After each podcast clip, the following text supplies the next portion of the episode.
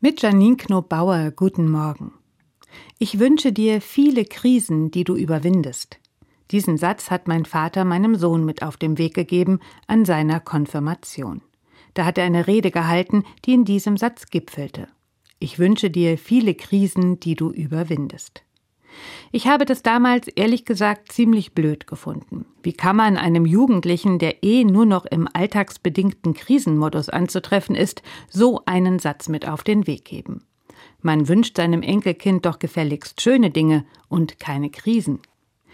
Ich habe lange gebraucht, um die Weisheit hinter seinen Worten zu entdecken, denn die schönen Wünsche, so verständlich sie auch sind, taugen nicht. Der Wunsch, verschont zu bleiben, taugt nicht. Der Wunsch nach einem Leben ohne Tränen und ohne Schmerz taugt nicht, so wenig wie der Wunsch nach ewiger Blüte und Jugend. Warum eigentlich nicht?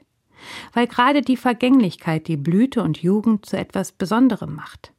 Ich weiß noch, wie ich früher immer traurig gewesen bin, wenn der Frühling vorüber war und mit ihm die Fülle und Blütenpracht und all die bunten Farben.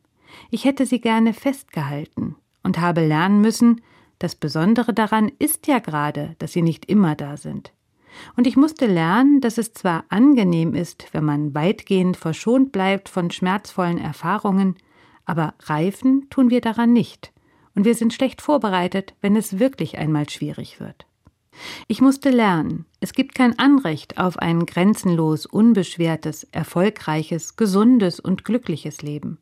Und ein Glaube, der sich nur am Wohlergehen misst, trägt nicht, taugt nicht und bringt uns nicht weiter.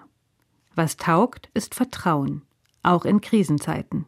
Darauf vertrauen, dass es einen neuen Anfang geben wird, dass sich wieder eine Tür auftun wird, dass nichts bleibt, wie es ist, dass alles Verwandlung ist, auch die Not und das Leid, und dass wir auch im Sterben und Vergehen bewahrt sind. Das taugt. Janine Knob-Bauer für Cornelia Michels-Zepp, Mainz, Evangelische Kirche.